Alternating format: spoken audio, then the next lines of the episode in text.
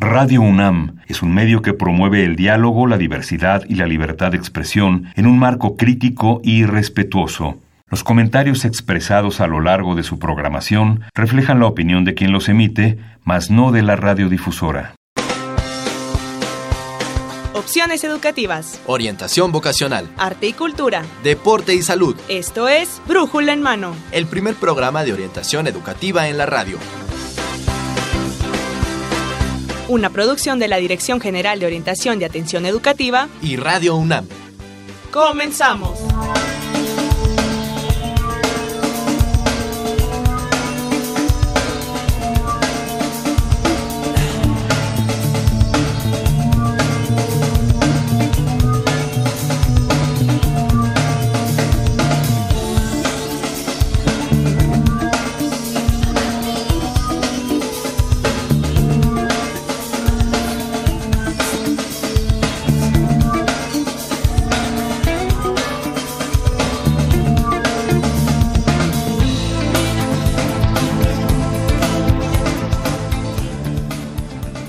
¿Qué tal? Bienvenidos a este Brújula en Mano del 3 de febrero del 2020. En los micrófonos los acompañaremos Livia Gómez y Marina Estrella en este puentecito rico. Rico, rico puente, hoy 3 de febrero, Marina.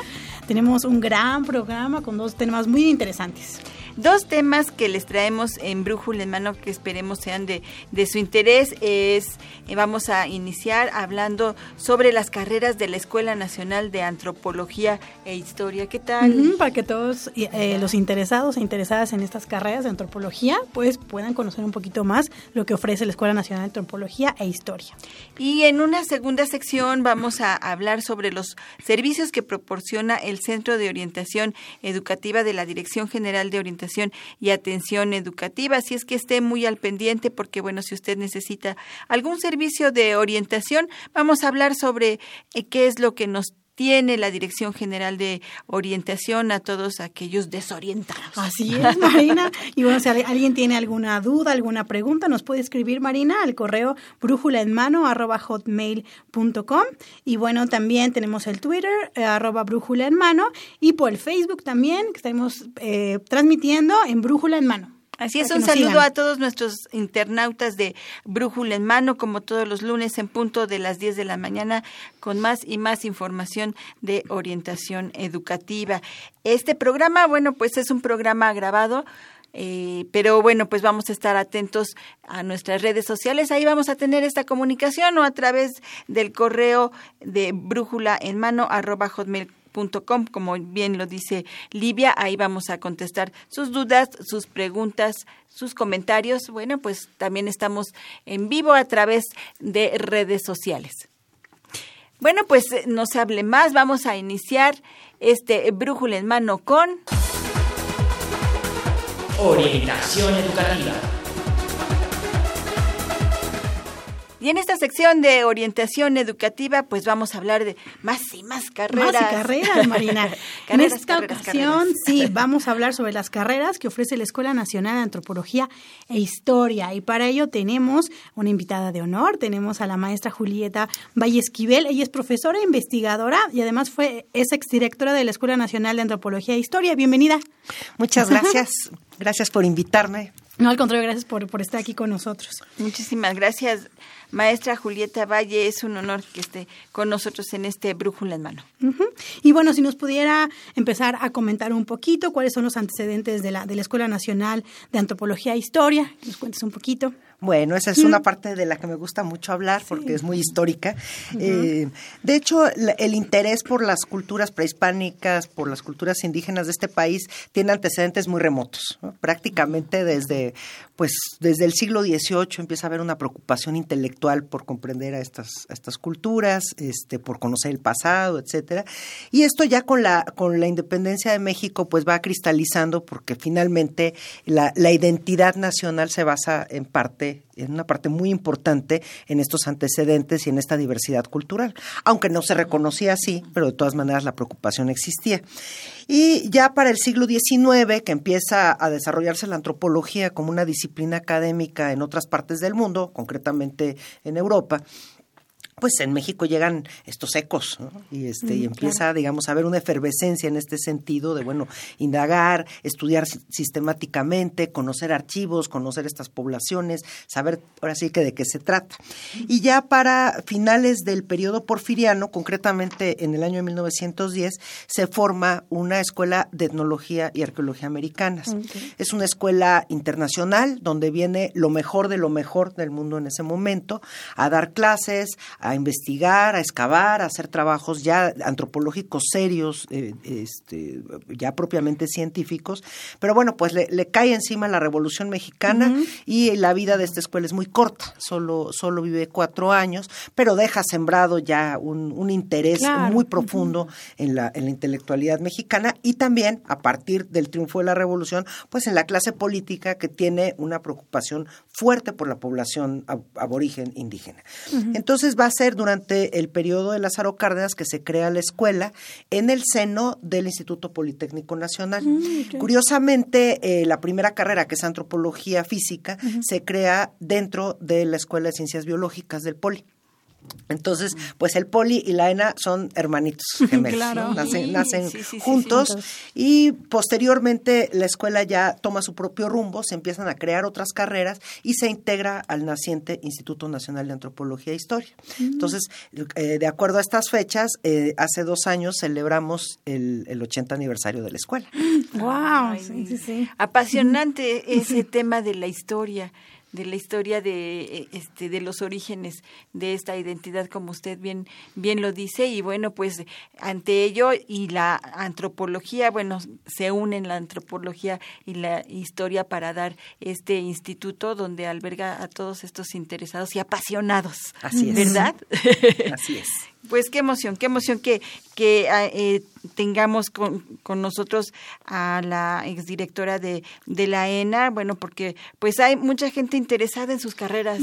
Livia, ahorita está teniendo una efervescencia muy muy muy fuerte esta eh, cuestión de este de, de, la antropología física con la carrera de criminología criminalística. Entonces bueno pues ha habido como un boom. Y la escuela nacional de de antropología, pues tiene esta carrera, pero además tiene otras más. Otras más. Sí, si nos pudiera un poquito hablar sobre entonces qué sería la antropología, para ir hablando como de cada una, y cuál sería su, su objeto de estudio. Claro. Bueno, es, la ENA es la única escuela de antropología del mundo donde se enseñan todas las ramas por separado. Ah, eh, curiosamente, en sus orígenes eh, eh, hubo un tronco común, años generales, etcétera, donde los chicos se formaban dentro de, un, de un primer bloque que era general para todas las carreras y después iban tomando sus especialidades.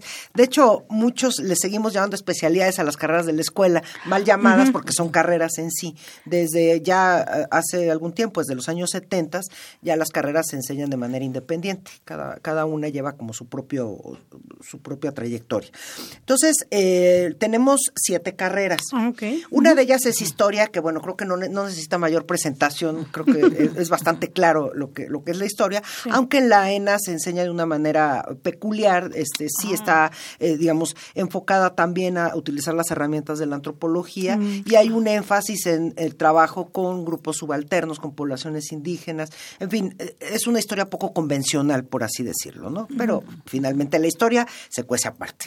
Eh, entonces, esto nos deja seis carreras. Ya mencioné la carrera de antropología física, que es la primera que se funda, que tiene un fuerte parentesco con las ciencias biológicas. Es una, una carrera que trabaja con lo que es el, el, cuerpo, digamos, ¿no? Este, con, la, con la parte biocultural del, del ser humano y de, y, de, y de, los grupos humanos. Entonces tiene muchas aristas de trabajo, desde la evolución, pasando por la genética, este, la, la fisiología, en fin, un montón de, de temáticas muy clásicas y como como bien comentas tú, pues lamentablemente, porque no es algo que haya que celebrar, pues el campo en la parte del, forense, pues está, se, ha expandido mucho en los últimos años, por razones que no voy a comentar, creo que todos las conocemos, y la demanda de nuestros egresados en este campo es muy, muy, este, muy fuerte. ¿Por qué? Pues porque son los verdaderos profesionales en esta materia, ¿no? Luego estas carreras de criminalística y criminología, pues no son precisamente muy sistemáticas. De hecho, este, representan como una especie de competencia malsana para un antropólogo físico que realmente durante cuatro años trabajó aspectos forenses y los conoce muy bien. Entonces es una carrera demandada, importante, pero que tiene muchos otros campos de aplicación muy, muy interesantes todos ellos que lamentablemente pues no tengo tiempo de, de, mencionar más a detalle. Luego tenemos otra carrera que es muy en sí, como que tiene sus características muy claras, que es la arqueología. La arqueología tradicionalmente ha sido la carrera más taquillera de la escuela, este, es la que llama más la atención, tiene temporadas en que verdaderamente es un boom cuando salen películas de arqueólogos que descubren tesoros y cosas así. Este, y bueno, sin duda, eh, parte del trabajo arqueológico consiste precisamente en excavar y encontrar materiales. ¿no? Este, pero no solo eso, trabaja básicamente con la cultura material. Luego tenemos las, las carreras de antropología social y, y etnología, perdón, que son, están muy emparentadas entre sí, que básicamente trabajan con poblaciones vivas a las que les decimos genéricamente los otros, ¿no? O sea, todos los que no son nosotros. Y bueno, ese los otros abarca desde el objeto de estudio tradicional que es la población indígena, hasta grupos urbanos que tienen características identitarias específicas o prácticas sociales o prácticas culturales diferenciadas. Entonces, la antropología social y la etnología son muy cercanas, tienen sus particulares énfasis, pero esencialmente tienen esta característica. Luego tenemos la carrera de lingüística, que creo que, eh, también queda bastante claro, trabaja lenguas, trabaja la estructura de las lenguas, el uso de las lenguas y un montón de cosas más. Eh, tradicionalmente en la escuela también el énfasis fue hacia las lenguas indígenas, pero en la actualidad también se ha diversificado. Tenemos la, la carrera de etnohistoria, este, que es la que yo estudié, que eh, se definió en su momento como la, carrera que estudiaba la historia de los pueblos indios. Podemos quedarnos con esa definición sencilla, aunque puedo decirles que, abarca muchos otros aspectos y este y bueno eh, está muy emparentada por un lado con la antropología, naturalmente se, considera una rama de la antropología, pero tiene una fuerte carga hacia hacia el estudio del pasado, no tiene una dimensión eh, diacrónica que no tienen este, este, en general las carreras antropológicas que son más bien cortes, ¿no? En, este, en el tiempo. Para los chicos y chicas que nos están escuchando, sus familias, ¿cuál sería como la diferencia en el campo laboral de un antropólogo físico y de un antropólogo social, por ejemplo?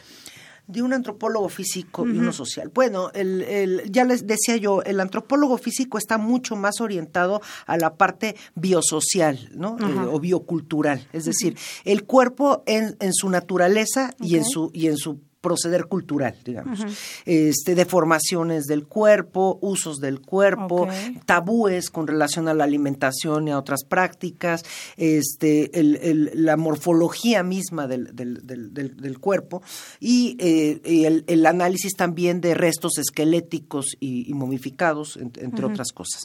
Entonces, sí es bastante distinto al antropólogo social, que un antropólogo social podría estar trabajando con prácticas culturales en sí, es decir, este desde las maneras de la mesa hasta este, eh, formas de trabajar, este, distribución de acuerdo al sexo y a la edad del, trabajo, de las, de las ocupaciones, religiosidad, este, prácticas que tienen que ver con con, eh, con, la diferenciación sexual, en fin, tiene, hay, hay un mundo de, de, trabajo, ¿no? Yo diría que quizá la antropología como disciplina es la que tiene el campo más vasto porque puede tener como, como énfasis en, en, diversas cosas. Una cosa que hacen últimamente los antropólogos, por tener como herramienta fundamental la etnografía, que es el trabajo en el campo, es, por ejemplo, hacer estudios de mercado. Ah, este, a veces en la escuela no nos gusta mucho hablar de esto, pero ciertamente es, es un ámbito en el cual trabaja mucha gente, ¿no? Y este, análisis de, de datos duros que luego se hacen blandos a la hora de confrontarlos con la realidad en el campo, en el trabajo etnográfico, pues esencialmente es como el que hacer la, la parte metodológica fuerte del antropólogo social, el etnólogo y, otras ramas. Pues nos, nos ha eh, roto este, mitos acerca de, ¿no? de, del campo laboral del antropólogo, eh, porque bueno, pareciera que lo, lo encontramos eh, no lo encontramos haciendo estudios de mercado, ¿verdad? y quizás no sea la, la, opción predilecta, pero, pero digo, lo menciono porque es, es un ejemplo de cómo el método de la antropología puede ser aplicado a campos sumamente diversos, aunque no sea propiamente la investigación científica, que naturalmente nuestra intención es formar investigadores en, dentro de la ciencia, pero hay otras hay, hay otras actividades. ¿En dónde más podrían trabajar? ¿Dónde podrían trabajar? Híjole. Pues eh, tradicionalmente los antropólogos bueno, no tradicionalmente. La, eh, Cuando dije que eh, se había creado la escuela en el Porfiriato, que había una, perdón, primero en el Porfiriato y después durante este, el periodo de Lázaro Cárdenas, eh, mencionaba el hecho de que había una preocupación fuerte hacia las poblaciones indígenas. Entonces, primero en el periodo porfiriano, porque eran como un estorbo para el progreso, o así se les veía, y ya durante el periodo de Lázaro Cárdenas y toda esta ola revolucionaria, como una parte integral de la, de la sociedad mexicana, su cultura y su identidad. Entonces, la, la creación de la escuela tuvo una finalidad muy política, que era crear especialistas que pudieran trabajar en aquellas instituciones que iban a atender a esta población con miras a una transformación revolucionaria en el campo, etcétera. Entonces, los lugares naturales fueron lo que después fue el Instituto Nacional Indigenista, el propio Instituto Nacional de Antropología e Historia y algunas secretarias de Estado, concretamente la de Agricultura, que tenía el contacto directo con estas poblaciones. Esto cambia mucho, este, sobre todo, pues, con el proceso de urbanización de nuestro país, y entonces deja de ser el tema prioritario. Y eh, de todas maneras, a pesar de que se mantuvo, digamos, como, como la expectativa de que la fuente de empleo fundamental era esta, pues empezó a diversificar. Se crearon numerosos centros de investigación, tanto en la Ciudad de México como en provincia, donde se, se analizan aspectos antropológicos. Son un montón de instituciones que están congregadas en una red que se llama la Red Mexicana de Formadores de Antropólogos, donde se hace investigación sobre, sobre poblaciones indígenas, urbanas, etcétera, pero el otro, como decía yo en un principio. Otros, eh, otros lugares donde se recluta la gente, pues en el caso de los antropólogos físicos, en las fiscalías. En las fiscalías. Es, este, es muy, muy este, común que se les, se les invite a trabajar en esto, en análisis de restos, mm. este, en fin, lo que, lo que saben hacer los antropólogos forenses. En el caso de los etnohistoriadores, de los historiadores, una fuente de empleo muy importante son los archivos.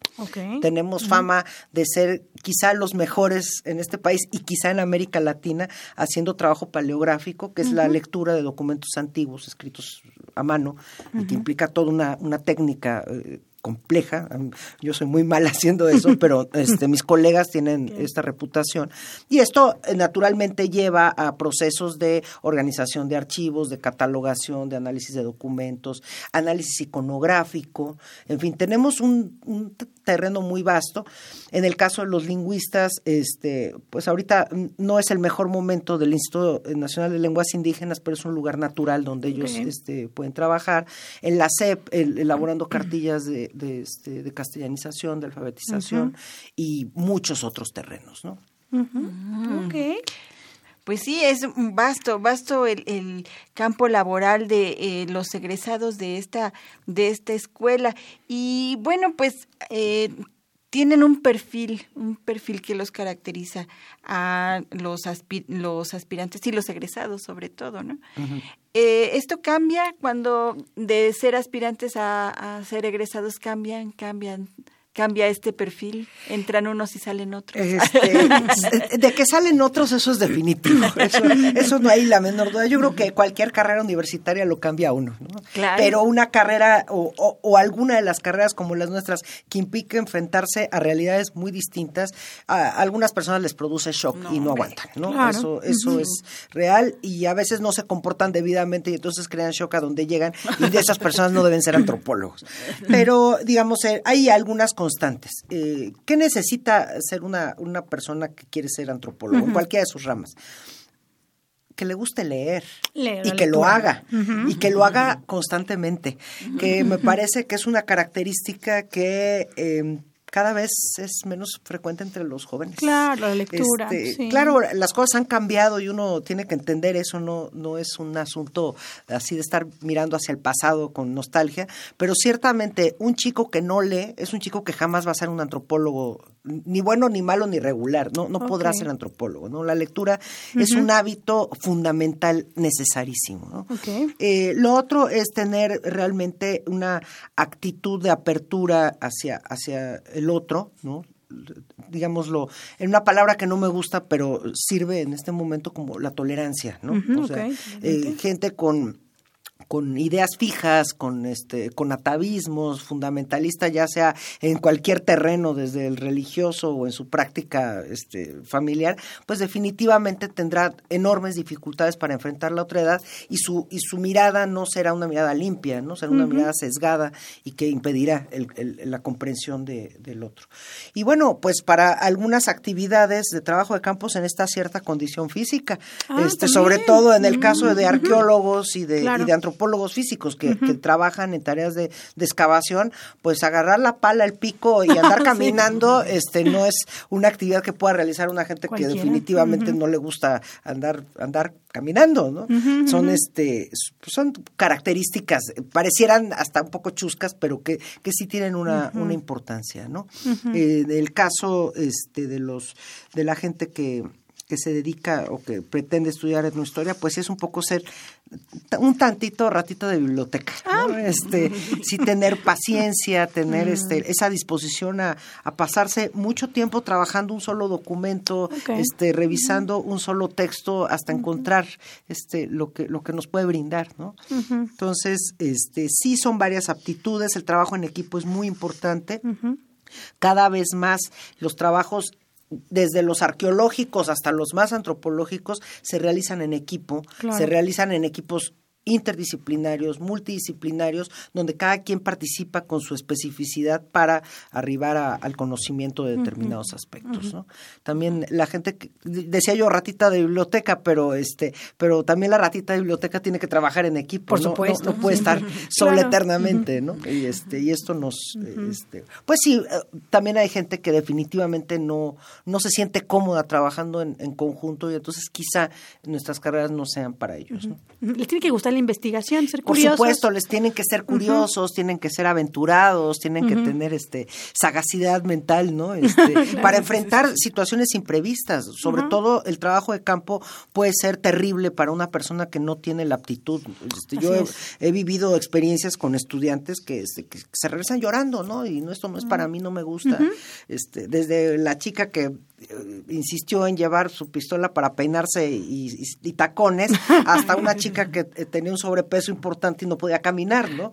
o sea, son, son situaciones diversas, pero que pueden hacer que la gente determine esto no es lo mío, ¿no? Entonces, yo creo siempre que es mejor pensarlo bien y entonces este, no equivocarse. En este sentido, creo que es muy importante algo que no he mencionado, quizá este, me lo iban a preguntar después, pero me adelanto, es que entre lo, el, proceso de admisión de la ENA es un proceso muy peculiar que eh, implica el curso, bueno, llevar un curso que llamamos prematrícula. Este curso es una inducción a las, a las siete carreras ah, y que es la preparación también para el examen de admisión. Entonces ah. tiene varias utilidades. Una es identificar que la gente identifique si tiene las aptitudes y, el interés ah, real por estas carreras. Dos, que haya una orientación vocacional desde dentro de la escuela, en el sentido de, bueno, en esto se diferencia tal y tal carrera para que escojas bien y no la vayas a, regar.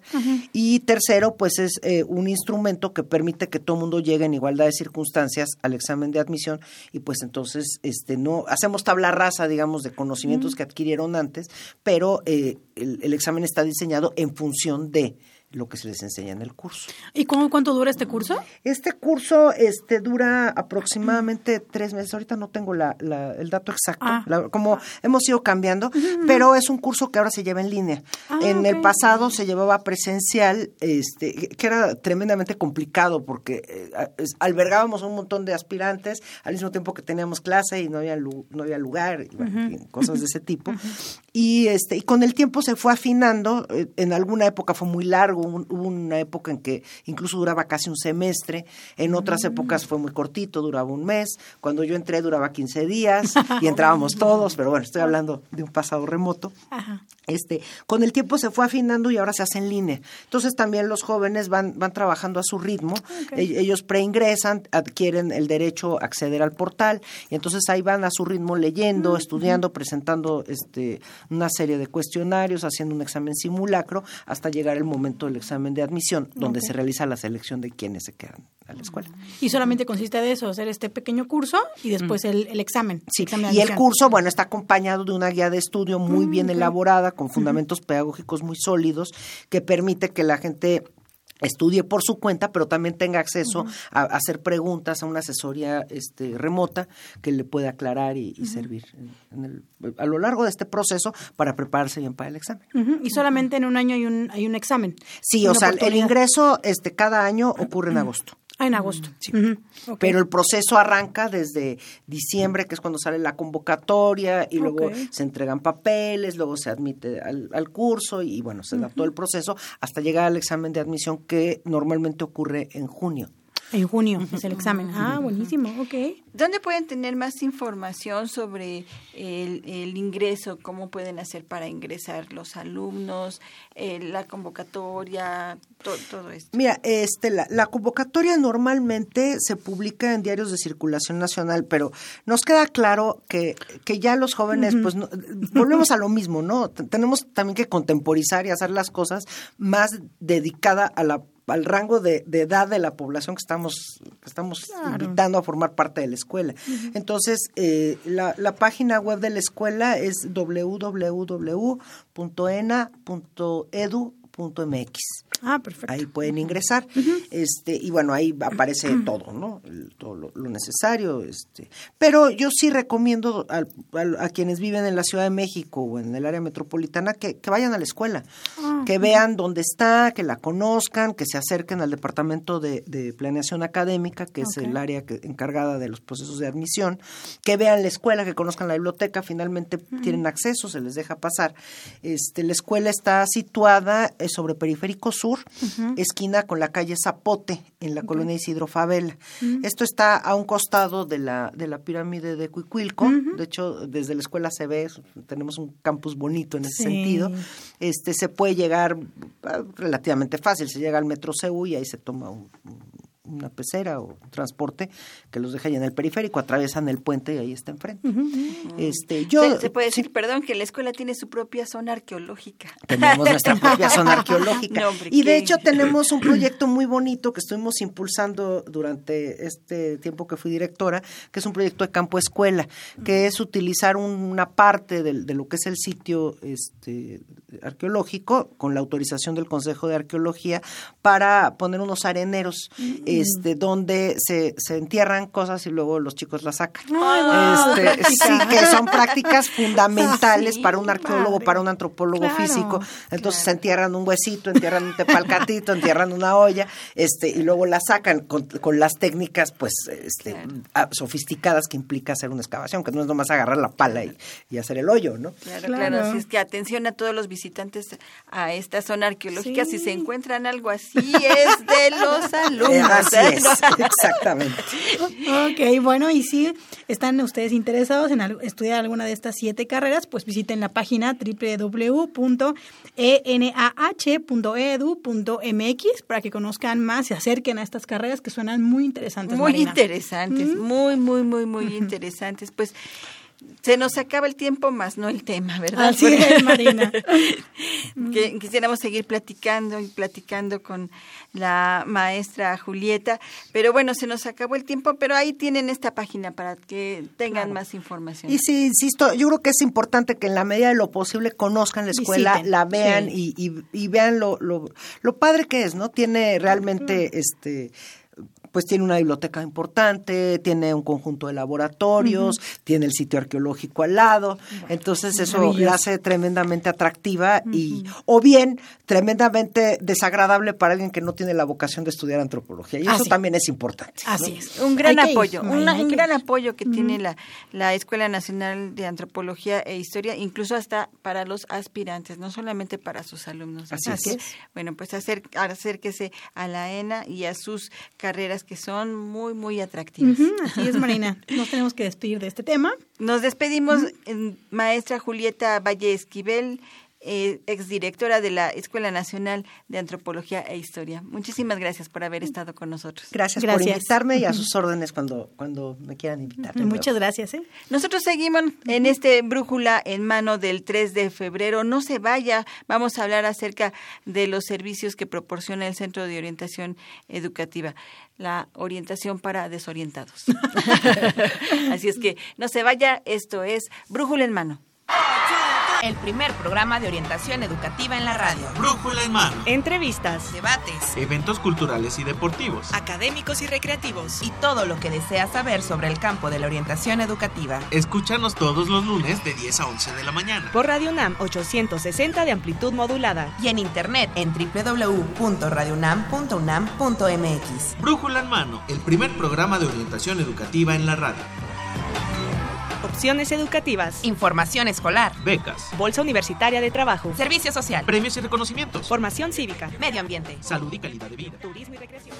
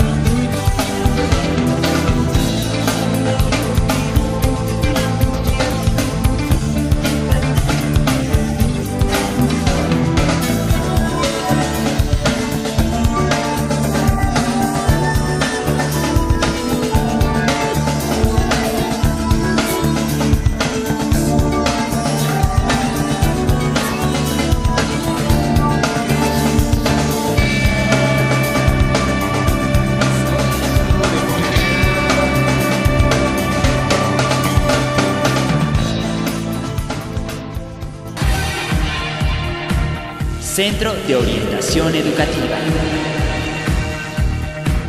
Bien, pues ya estamos de regreso, Olivia, queridos radioescuchas, con un segundo tema. Así es, Marina, vamos a hablar sobre los servicios que nos ofrece el Centro de Orientación Educativa de la DEGOAE y para eso tenemos al coordinador, al licenciado Marco Antonio Bonaparte Madrigal, que es coordinador del Centro de Orientación Educativa. Bienvenido.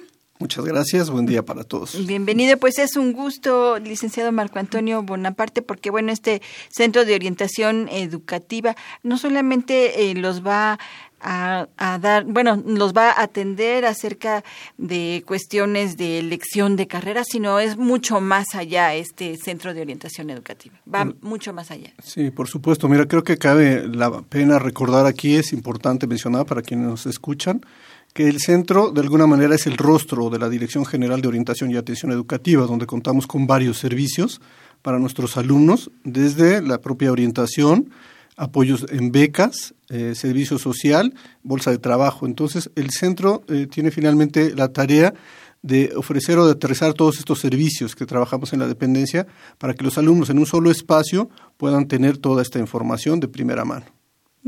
¿Y cuáles serían las áreas que integran el Centro de Orientación Educativa? Eh, con la finalidad, de poder apoyar de la mejor manera y con calidad a estos alumnos, eh, tenemos dividido el centro en tres áreas fundamentales. La primera sería la de gestión y apoyo, que es un área propiamente donde el alumno va y se registra para poder hacer uso de estos servicios.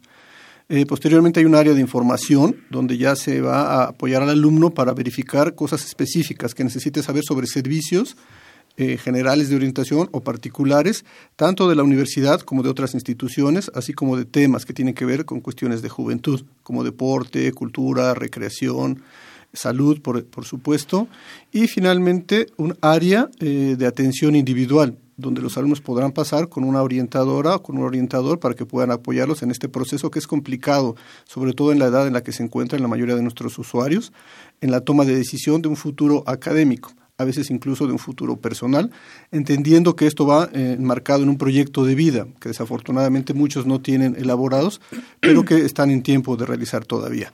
Y aunado con todo esto nos apoyamos de un departamento que es el Departamento de Instrumentos de Orientación, que lleva básicamente eh, el apoyo de los instrumentos de orientación vocacional cuando se requiere.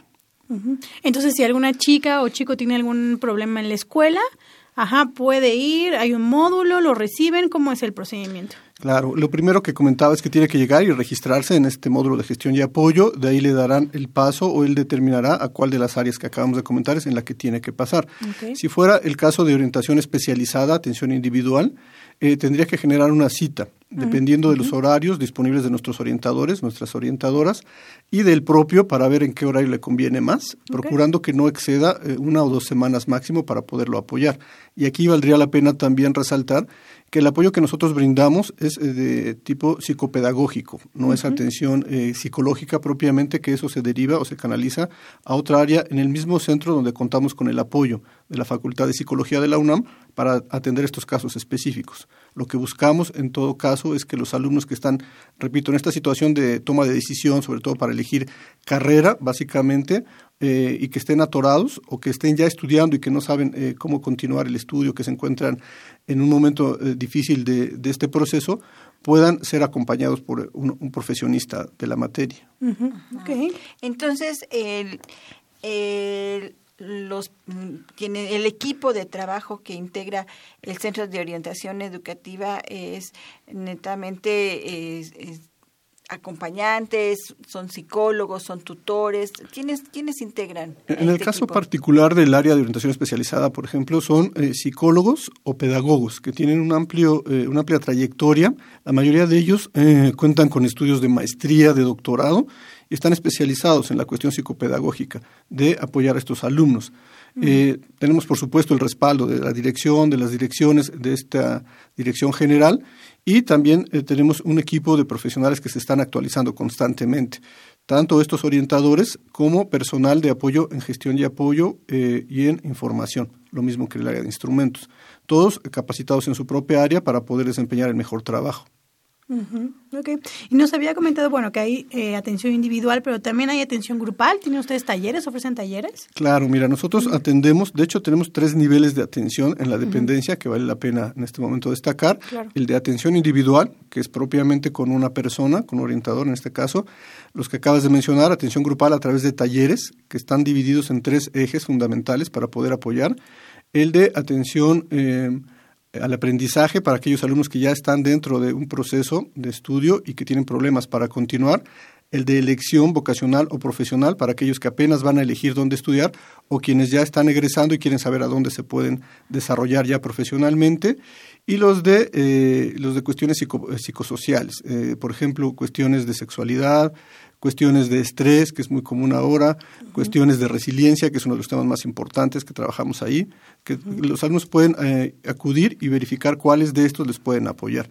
Son talleres generalmente de 15 a 18 horas que se ofrecen y eh, donde todo el personal que trabaja para nosotros eh, puede brindar la atención de acuerdo a un proceso que ellos mismos desarrollan. Ellos son quienes desarrollan los eh, los talleres, eh, todo lo, que van a trabajar durante estas sesiones y van a obtener al final de esto eh, un paso importante para poder hacer la elección o la toma de decisión que requieren los alumnos. Y finalmente tenemos un una última nivel de atención que es el de masiva, atención masiva, que ese se trabaja ya en proyectos muy específicos como la exposición de orientación vocacional que tenemos cada año en el mes de octubre.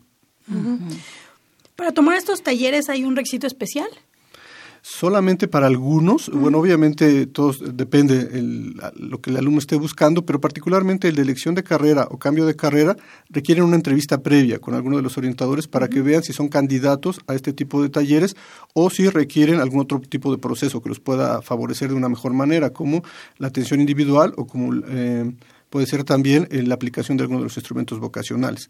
De ahí en más, lo que tienen que hacer es registrarse, Y aquí valdría la pena también destacar que nosotros tenemos una particularidad, somos sui generis, en el sentido de que esta dependencia, este centro en particular, atiende no solo alumnos de la comunidad universitaria de la UNAM, sino que también recibe alumnos de otras instituciones, de otras entidades, e incluso trabajamos con los padres de familia, con tutores y con orientadores que están en, este tema de la orientación eh, trabajando todos los días.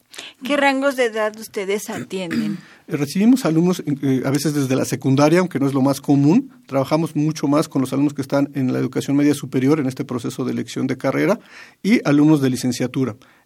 a últimas fechas incluso se ha incorporado un taller muy importante también para nosotros, que es el de elección de posgrado que también eh, hay alumnos que están en este proceso ya cuando concluyeron sus estudios de licenciatura y no saben cómo elegir un posgrado. Saben que existe, hay una oferta muy importante, lo mismo que licenciatura, pero no saben cuál es el que más conviene a sus intereses o cuáles son los mecanismos más adecuados para poderlo estudiar. Entonces, en ese sentido también apoyamos a estos alumnos, por lo que el rango iría prácticamente desde los 15 años de secundaria hasta los 25 o 26 años. Mm, ¿Cuáles son sus, este, sus servicios más taquilleros? Pues digamos que atención individual es de los más importantes. Sobre todo, eh, aquí creo que se debe entender que esto es un proceso, o sea, que a veces lleva, puede llevar una sesión, dos sesiones.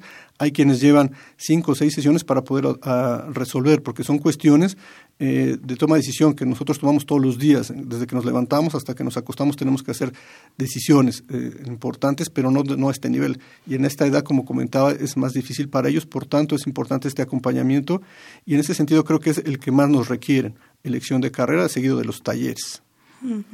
Es una gran labor de acompañamiento por parte de los orientadores de la UNAM. así es, así es, Marina. Yo tengo oportunidad de, de, justamente dar atención individual ahí en el Centro de Orientación Educativa y, y, y, la verdad es que sí nos llegan problemáticas de, pues, de todo tipo, ¿no? La más, obviamente que las principales son elección de carrera, o aquellos chicos que ya están en una carrera pero que de pronto sienten que no les gusta, ¿no? O sea, que tienen alguna problemática y entonces empezamos de acuerdo a sus tiempos, puede ser una vez por semana, una vez cada 15 días a ir trabajando, desmenuzando estas problemáticas para entonces poder ayudarles y acompañarles y que bueno, puedan decidir si es que es la carrera la que no les gusta o sea alguna otra problemática que tengamos que atender. Exacto, porque la, elección, la, elección de, de, carrera o el problema de la elección de carrera, digamos que es la punta del iceberg, ¿no? Así es, ajá. Es nada más la puntita de una problemática que de fondo, bueno, pues lleva, lleva mucho más y que precisamente en esta atención o en este acompañamiento, como bien lo decía el licenciado Bonaparte, pues van desmenuzando los, los orientadores con este acompañamiento que llevan los alumnos. De ahí que, bueno, pues ustedes tengan que eh, decidir o definir quiénes se van a una atención grupal. Así es. Que bueno, eso no quiere decir que eh, la problemática es menor, pero bueno pues eh, a lo mejor este en, de manera grupal los alumnos pueden resolver un problema un poquito menos complejo que alguno personal que por ahí se asome no con esta decisión Sí, en muchos casos lo que les ayuda en estas atenciones grupales, en estos talleres, es compartir la experiencia con otros alumnos que están en la misma situación de vida que ellos, que sepan que no son los únicos, que a esa edad todo el mundo cree que es el único o que presenta esa problemática, que es una situación más común de lo que ellos creerían y pueden encontrar características similares junto con el acompañamiento del orientador que les va a permitir resolver esta situación, que como bien comentas, pues es la punta del iceberg y que toca por eso a los orientadores que tienen toda esta experiencia ver cuál es la mejor forma de atenderlo. De ahí que sea eh, importante que ellos estén constantemente en un proceso de actualización. En, en tu caso, Olivia, como orientadora también de, de, este centro, ¿cómo es tu decisión para decir, bueno, este chico se va a un taller, a una atención grupal y este chico se queda conmigo? Mira, Marina, va a depender de la, de la entrevista inicial. Nosotros cuando empezamos a hacer la entrevista hacemos, digamos, como un diagnóstico, empezamos a, a conocer todos esos aspectos de él o la alumna, ajá, en dónde está afectando la decisión. Entonces vemos qué pasa en la casa, en la familia, con los amigos, qué tan estresado, angustiado está por la decisión y eso nos permite pues recomendarle un servicio que vaya mejor a estas necesidades. Aunque también muchas veces combinamos servicios, Marina. Podemos empezar con una atención individual, después les recomendamos un taller y después si hay alguna duda o si quedan algunos otros temas por resolver, entonces puede regresar a atención individual de nuevo, como para completar o redondear toda esa atención al alumno. Entonces, la verdad es que va a depender de cada caso en particular. pero sí podemos tener otras estrategias.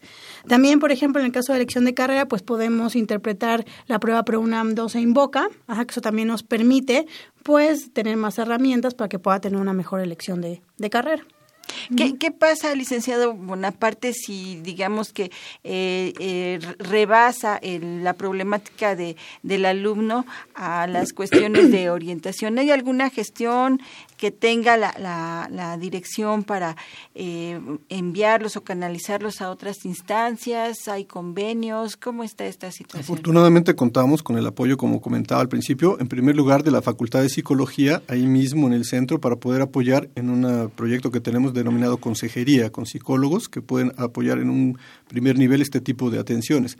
Sin embargo, también hemos tenido, se han presentado situaciones un poco más complicadas en las que sí se debe canalizar alumnos, eh, porque no somos, repito, una atención psicológica y se pueden derivar incluso hasta psiquiatría. Tenemos convenios firmados con la Facultad de Medicina o con el Instituto Nacional de Psiquiatría para poder apoyar a aquellos alumnos que están en esa situación. Es importante que, que nuestras eh, orientadoras hagan esa detección temprana, a veces hacen apoyo de contención simplemente para poder eh, trabajar con el alumno, pero lo mejor es canalizarlo siempre a estos lugares especializados. Y bueno, aclarar que, mm, bueno, nada más es como eh, canalizarlos y bueno, ya que ellos se encarguen de ellos, y nosotros también podemos tener un seguimiento desde la parte psicopedagógica. O sea, ellos están atendiendo la parte emocional, quizás psiquiátrica, pero también nosotros acompañamos, bueno, entonces ahora qué va a pasar con la escuela, ¿no? Entonces, sí, para que el alumno pueda tener, pues, apoyo de diferentes fuentes y entonces esté mucho más acompañado, acobijado. Perfecto, y bueno, no necesariamente tiene que ser alumno de la UNAM, esta atención, como bien lo decía el licenciado Bonaparte, todos aquellos que estén en este, en este, en estos grados de estudio pueden acudir a este centro, es abierto al público, qué buena noticia. Totalmente, aunque sí valdría la pena también hacer la, distinción de que para los alumnos de la universidad no tiene ningún costo todos los servicios que ofrecemos, sin embargo, para los eh, alumnos que son de otras instituciones deben cubrir unas cuotas que son simbólicas por los servicios que se les van a ofrecer, particularmente el de atención individual, los talleres o eh, la aplicación de los instrumentos vocacionales. Entonces tiene un costo para los alumnos que no están matriculados en la universidad. Y para los que están en alguna institución incorporada a la UNAM, mm, tiene un descuento del 20% de estos eh, costos que, como comentaba, son simbólicos realmente. Y bueno, no tienen que acudir necesariamente a Ciudad Universitaria a tener esta atención porque eh, se ha replicado este modelo en otras escuelas de la UNAM, otros centros de orientación educativa. Platíquenos un poquito más de ello, dónde están, eh, son iguales este, los servicios, qué características tienen estos, estos centros de orientación educativa dentro de la UNAM. Claro, afortunadamente eh, la flexibilidad de este modelo ha permitido que se replique y como es también tarea de la Dirección General de Orientación y Atención Educativa descentralizar estos servicios, es decir, no concentrar todos ahí mismo, sino sacarlos, acercarlos a los alumnos, particularmente a la comunidad universitaria. De ahí que se trabajara con varias entidades para poder generar un modelo eh, similar a este, un espacio parecido, donde cada uno lo iba a personalizar de acuerdo a las necesidades particulares de la entidad. Eh, fue así que se empezaron a crear algunas réplicas del centro en la Facultad de Contaduría y Administración, en la FES Acatlán, eh, tenemos en la FES Zaragoza otro, en la Facultad de Artes y Diseños. En Iztacala se creó uh, otro modelo que se parece, pero está basado en, este modelo, no es el mismo.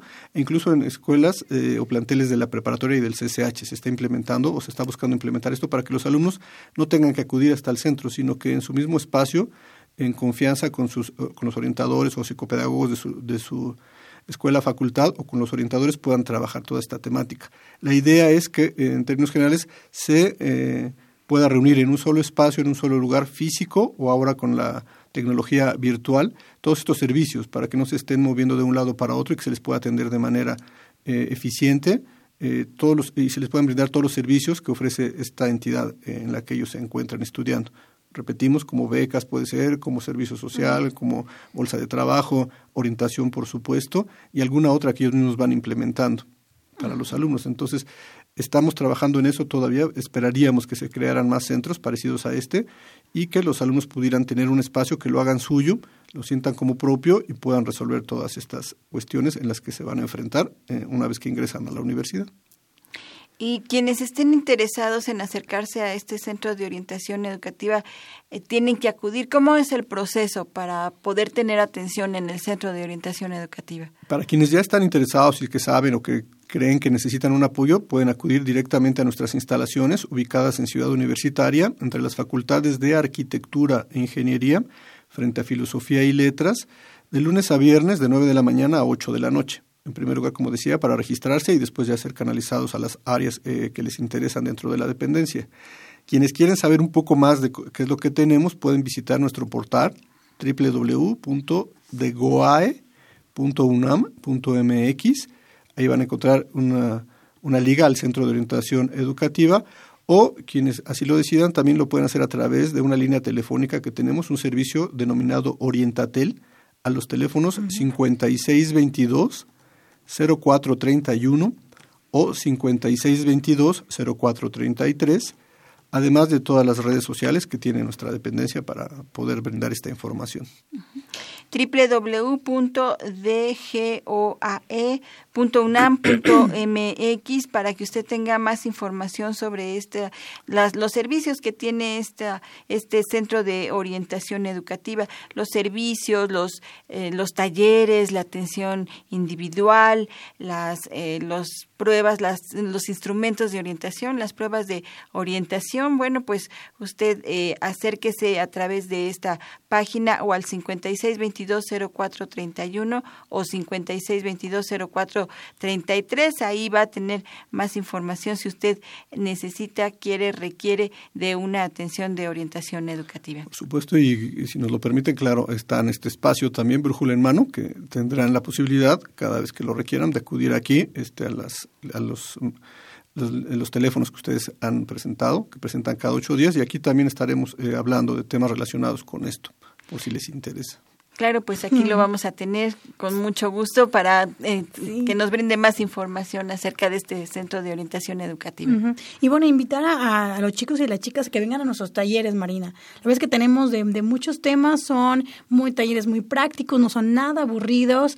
Algunos, como ya decía el licenciado Bonaparte, duran eh, 15 horas, otros 18 y la verdad están, están divertidos. Tenemos diferentes temas, ¿no? Tenemos, por ejemplo, sobre sexualidad, sexualmente amando, que es un taller buenísimo en donde los chicos pueden expresar estas dudas con respecto a la sexualidad, métodos anticonceptivos, el amor romántico, o sea, todos esos temas que de verdad, eh, pues pueden de, de, pronto, ¿no? Interferir ahí asuntos, este eh, escolares y bueno, también tenemos como de enfrentando los miedos, emociones, autoestima y asertividad.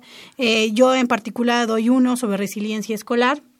Eh, que se trata como de que los alumnos vayan descubriendo aquellos recursos que tienen para salir adelante en caso de que algún obstáculo ¿no? en su trayectoria académica pues aparezca. ¿no? Entonces, me pasa algo, no sé, se enferma mi mamá, mis papás se divorcian, hay un cambio repentino, algo me sucede y entonces, ¿qué recursos tengo yo, tanto personales como externos, para salir avante de esa situación y, bueno, pues seguir en la escuela, ¿no? Que eso es un poquito el, el, objetivo, ¿no? De todos nuestros servicios. Ajá. Entonces, bueno, invitarles, Marina, para que se acerquen y tomen estos talleres. Claro, y que los conozcan también a través de la página de la de GOAE, porque ¿cuántos talleres son, licenciado? Actualmente tenemos 30 talleres aproximadamente, divididos entre, en estos tres ejes que ya comentaba. Entonces, como dice Livia, es eh, importante que se acerquen, que conozcan y que si consideran que es importante eh, para ellos en este momento que les puede ayudar a superar esta etapa que están pasando, eh, no tengan temor de acudir, de preguntar y de participar en estos que son muy dinámicos, sobre todo los talleres. Sobre todo en el eje de aprendizaje, Marina, hay dos muy buenos. Uno que tiene que ver con estrategias de lectura y de escritura. ¿No? O sea, muchas veces vemos que nuestros alumnos ahí tienen un rezago, ¿no? En esas dos áreas y entonces ahí pueden acudir también para este taller, entonces facilitarles esta, esta tarea y eso nos va a ayudar mucho con todas las actividades que les dejan en la escuela. Lectura y escritura son importantes. Y este también está abierto al público, los talleres. Todos, todos, los talleres son abiertos al público, entonces todos pueden participar y pueden este, acudir. Y repito, pueden solicitar información también vía telefónica para ver algún requisito particular, si es que lo tuviera, y los costos, por supuesto, también.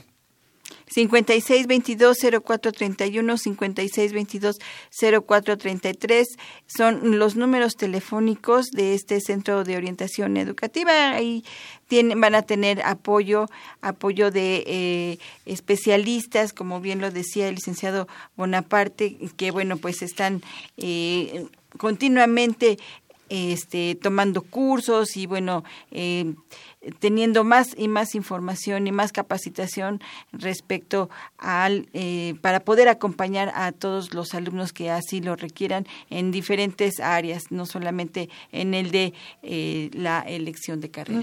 Sí así es Marina y bueno hacer un, un, pequeño comercial. Tenemos un, un proyecto que tiene como objetivo apoyar a los estudiantes que son mamás y papás Ajá, y entonces ya decidieron tener un hijo y bueno, porque quieren seguir en la escuela. Entonces, sí, los papás y las mamás de estos chicos nos están escuchando, los abuelos, ajá, pueden también comentarles que nosotros también podemos atenderlos en el Centro de Orientación Educativa para dar una pequeña contención, para poder acompañar a estos universitarios que bueno, ahora están en un doble rol como estudiantes y como mamás y papás. Entonces estamos desarrollando un curso en línea, por ejemplo, también para apoyarles. Tenemos una serie televisiva, pero siempre si necesitan ellos hablar con alguien, ¿no? Para ver estas dificultades que están teniendo a la hora pues de estudiar, de ser mamá, papá, de criar a su hijo, todo lo que lo que conlleva esta maternidad y ser universitarios, pues también se pueden acercar y podemos podemos darles una guía y un acompañamiento. Pues ahí tiene todos los apoyos que brinda la Dirección General de Orientación y Atención Educativa a través del Centro de Orientación Educativa y de sus orientadores, así es que no están solos. Así es, Marina. Hay un gran equipo atrás de ellos. Nos estamos acompañando, estamos atentos y somos atentos. Somos atentos. Por supuesto, y bueno, pues eh, pues agradecemos, se nos termina el tiempo. Así es, Marina. Termina el tiempo de este de este programa, pero no el tema como siempre lo he dicho, los temas, híjole, nos dan para más. Así es, María. Pero bueno, el tiempo en radio pues es, es muy corto.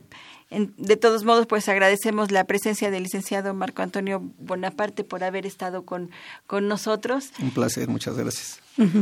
En este brújula en mano de puente. Así es, Marina. Y bueno, que se acerquen al Centro de Orientación Educativa. Claro, por supuesto, les hacemos esta, esta invitación. El Centro de Orientación Educativa es para todos. Para todos y todas. y allá los están esperando un, equipo eh, de especialistas para acompañarlos. Y si, bueno, si tienen alguna duda, alguna pregunta, se me pueden comunicarse al correo brújula en mano arroba hotmail.com o a través de las redes sociales, en Facebook, brújula en mano o en Twitter, igual brújula en mano. Así es. Estamos y en contacto. Estamos allí en, contacto. Pues nosotras nos vamos, Lidia, de este brújula en mano. Pero bueno, pues los invitamos a la siguiente semana en punto de las 10 de la mañana. Ya estaremos en vivo transmitiendo el siguiente brújula en mano. con más temas de orientación educativa y Bolsa Universitaria de Trabajo. Así es, vamos a tener este próximamente más temas de la orientación educativa y también de la Bolsa Universitaria de Trabajo. Nosotras nos despedimos y agradecemos en los controles técnicos a Emiliano, Rodríguez y en la producción de la radiodifusora, redes sociales, realización a Miguel González por haber estado con nosotros en este en este brújula en mano y bueno, en la producción general a Saúl Rodríguez Montante. En la conducción estuvimos Livia Gómez y Marina Estrella. Pásenla bonito este día. La Dirección General de Orientación y Atención Educativa y Radio UNAM presentaron Brújula en Mano, el primer programa de orientación educativa en la radio.